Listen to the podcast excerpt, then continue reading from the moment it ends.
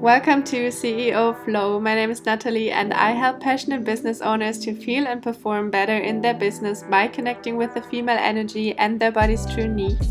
And running my business for over two years now, I have owned in what I see is truly needed most for you to benefit from your highest energy, which is doing way less. And as we all know that this is sometimes easier said than done, I created CEO Flow for you. So get inspired and transition from force to true flow and making most out of the freedom and flexibility you've created for yourself.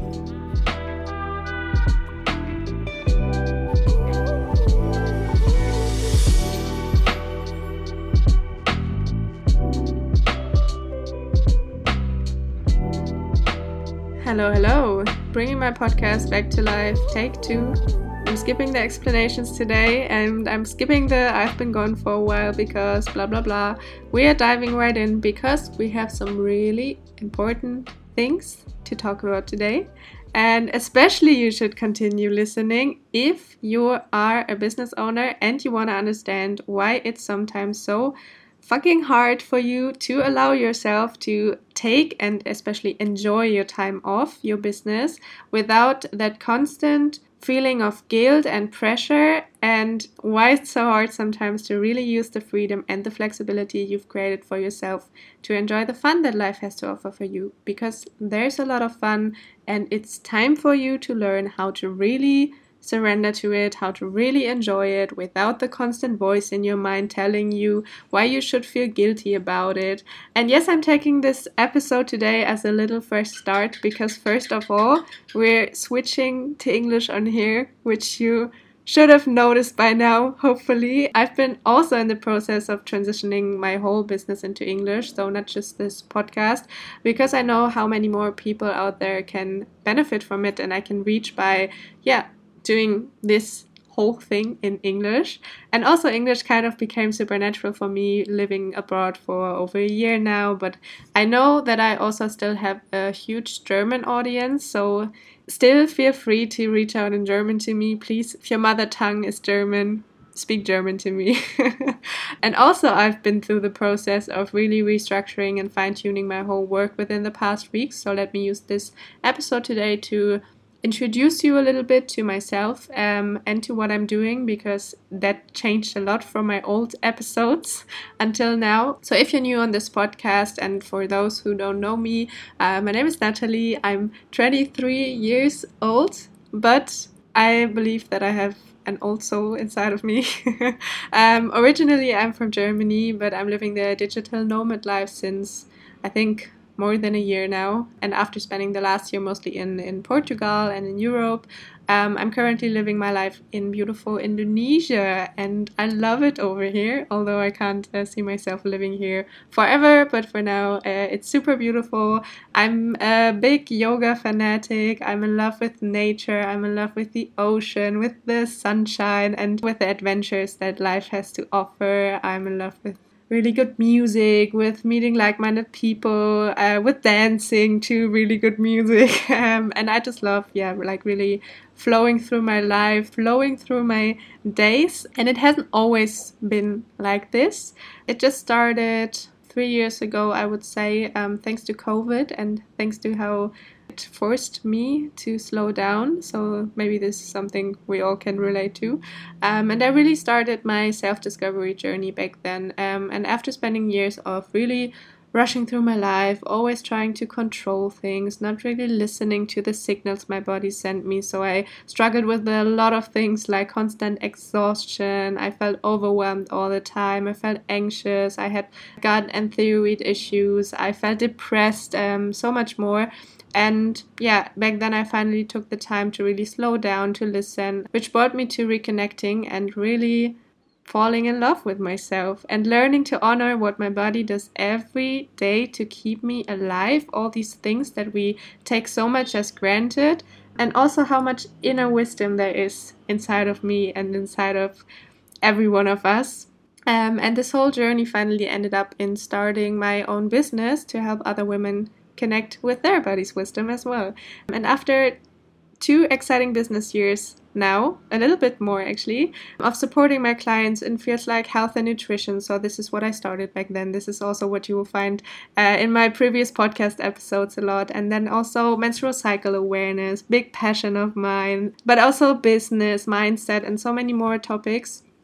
Uh, I have now owned in what I see is truly needed most in the space for passionate business owners because I know you're all very passionate out there, just like me, um, to help them really benefit from their full energy, from their full potential, and that is allowing themselves to do way, way, way less.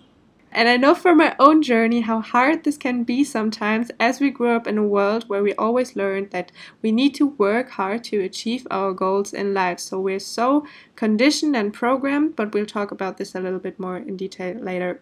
So, the past three years of uh, self exploration, of transitioning from force to flow myself, from like hustle to more ease in my business uh, and in my life, allowing myself to trust my intuition, to surrender to the adventures life has to offer, brought me to the most beautiful places, to the most inspiring people and experiences of feelings of self love, of gratitude that I can't even put into words sometimes, uh, which is why I always want my clients to feel and experience that themselves. You know, it's not about me always talking about how beautiful life can be. No, I want you to really feel that, okay?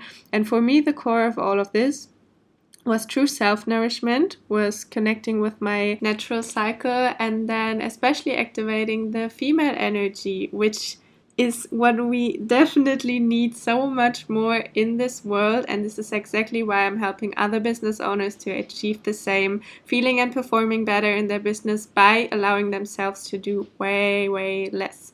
Um, which is a lot about connecting and activating the female energy. Um, so I want you to transition from the feeling of force to a feeling of true flow. And if you feel like what this really resonates with me already, then definitely stay here until the end of this episode because there's a little surprise waiting for you. Okay, so let's talk a little bit more in depth about why it's so hard for you to honor your needs and to really allow yourself to do less, although you really want to take care of yourself. And I know that you do um, because I've seen it so many times. And also, of course, that I know this from my own experience that business owners constantly tend to overgo their needs, although they truly want to make time and space for self nourishment. And although they want to make it priority because they know how much they and their business would actually benefit from reducing the stress and relaxing more. Um, and for me, there's two big factors. And number one is the lack of knowledge when it comes to how your body functions and what it truly needs. And number two, and uh, this is definitely the harder one to deal with, the subconscious blockages and beliefs that are holding you back. So, what do I mean by that? Number one for me is actually about two things. Um, first of all, the right nutrition and supplementation, because it's super hard to give your body all the nutrients it needs to function properly and to benefit from your highest energy with the normal average daily nutrition nowadays. And even if you're eating plant based and if you would say that you eat quite healthy, um, the quality and richness of the nutrients in your food or in our food nowadays, uh, it's just not what it used to be anymore. Plus, Plus, we're way more stressed in our modern society in our daily lives. We're rushing a lot and we're sitting a lot on our desks and laptops and blah blah blah, um, which robs your body a lot of nutrients. Even if it's um, just the the inner stress, even if it's subconscious stress. And then it's also about learning and understanding your natural rhythm and how it wants to create the balance in you. And for women, this is the menstrual cycle. And if you know me, then you also know um, that this is a really big passion of mine and a really big part of my work. And for men, it's your daily cycle, which is not as complicated, I would say, but it definitely has an impact as well. So becoming aware of these things and the needs that come with it is super important. Next to, and there we're coming to the second um, thing I talked about about working on your inside blockages, the things that are holding you back internally. And because knowledge is easy to get, but it's not power, this part, so the inner work, is definitely the more difficult part, and especially handling it on your own because it's easy to understand things on an intellectual level, but it doesn't really help you if you can't implement it um, because you have blockages holding you back all the time. You live in a world where you always learn that you need to work harder to achieve more and that you need to sacrifice your needs if you want to be successful and so on. And these things have been in your system for years, subconsciously, so you might have never really been aware of them, but your thoughts in the end determine your actions, which means if you have this constant inner voice making you feel guilty, it's going to be super hard to really enjoy your time off. And it's like a programming, yeah? It's like setting up your email automation for your business and whenever people are signing in they're automatically receiving a certain email from you and so on. You know you have this automation firing. And same for example when you see your long to-do list this is firing the thought of oh i have so much to do. So you start feeling guilty and the reaction is that you end up sitting at your desk although you really wanted to take the day off and you know that you really needed it it's automation. And then there's always an underlying belief. So in this case, it might be I want to feel worthy, and to feel worthy, I need to work really hard. So, what is the first step? The first step is to become aware of the programming and then to locate them because most of the time they're stuck somewhere in your body. And this, in my opinion, is also the most efficient to release them, to work with your body's wisdom. And yes, there are a few more things you can do for sure, but I just love to work with the body and it makes so much sense. Uh, and as I said, it's super hard to do this on your own because we're often trapped in our own minds. So, having someone to mirror you and to become aware of what's going on subconsciously is so powerful. So, definitely get yourself someone. Um, and this is also where we can start talking about the little surprise that I mentioned in the beginning of this podcast episode. So, um, until the end of January, I will offer 10 free and very, very powerful 45 minute audit calls to business owners who put a lot of time and effort effort into building their profitable business already and uh, are ready to really benefit from their full energy from performing better by allowing themselves to hustle way less and spend more time with self nourishment and with the pleasure life has to offer, um, which means, and I explained this already in the beginning of the episode, but uh, connecting with your true needs and especially also with your female energy. So, if you are done with this vicious cycle or circle uh, of overwhelm, and if you're ready to create more balance, but you don't know really where to start at this point, and um, yeah, you feel like you want a helping hand or someone to guide you through this process, then this is definitely for you. So, during this 45 minute audit, um, we will analyze three factors that I found out to determine a lot about how you feel and perform in your everyday business. And that I already mentioned in today's episode. So, number one is do you have a healthy foundation? Meaning, does your body get all the nutrients it needs so you can benefit from your highest energy and also feel clear in your brain? And then number two, what is holding you back subconsciously? So do you have limiting beliefs or maybe stuck emotions that are holding you back from prioritizing and really honoring your true needs? And number three is, are you paying attention to your natural rhythm? So are you allowing yourself to surrender to the flow it wants to create? And at the end of our call, you will have clarity on what you can improve to really be in your highest energy and in your best service for your clients while dedicating much more time and energy to your own needs. So, this is for you to really feel your best, to show up in that playful leadership energy, because also leadership and power for me is about learning to honor yourself, learning to honor your true needs and prioritize yourself first. And without sacrificing your business or your client satisfaction or your success, because you will realize that once you allow yourself to really prioritize your own needs, your business will definitely benefit so much from it. And you can be as successful or maybe even more successful and attract more by allowing yourself to do less.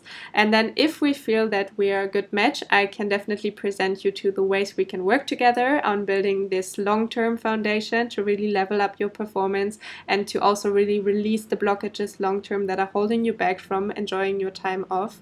Yeah, so if you feel like it's time for you to transition from force and guilt when you're taking the time off and trying to fix it with a few meditations or yoga sessions in which your mind is super busy all the time and like talking about the long to do list that is waiting on your laptop to true, real self care, then this is definitely for you. So uh, check out the link in the podcast description where you can book your audit call. Um, five of the 10 available spots are already taken, so don't do it later, do it now. Um, you will find a few questions in the process.